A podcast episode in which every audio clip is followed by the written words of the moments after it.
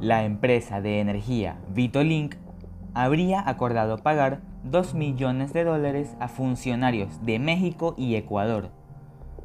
Según los fiscales a cargo del caso, un ex laborador de Vitolink, Javier Aguilar, le había dado 870 mil dólares de manera ilícita a funcionarios ecuatorianos para adquirir contratos de combustibles por parte de Petroecuador de 300 millones de dólares.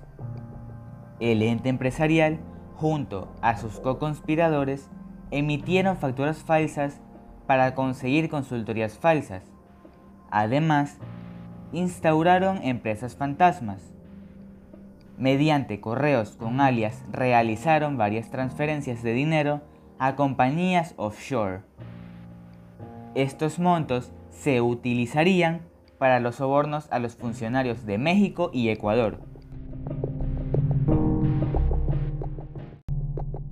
En una entrevista, el economista Jairo Florencia nos dio un análisis económico del caso.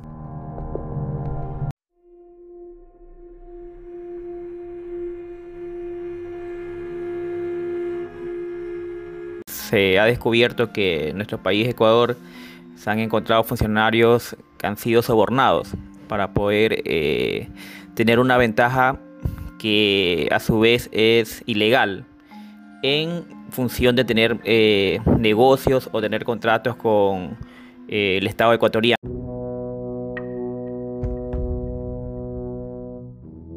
La fiscal general, Diana Salazar, inició el proceso de indagación junto a autoridades de Estados Unidos.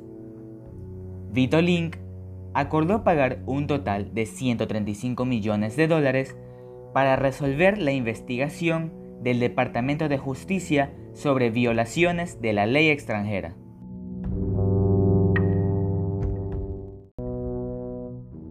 Con esto, acudimos a la economista Kelly Arellano para que nos explique sobre este millonario monto.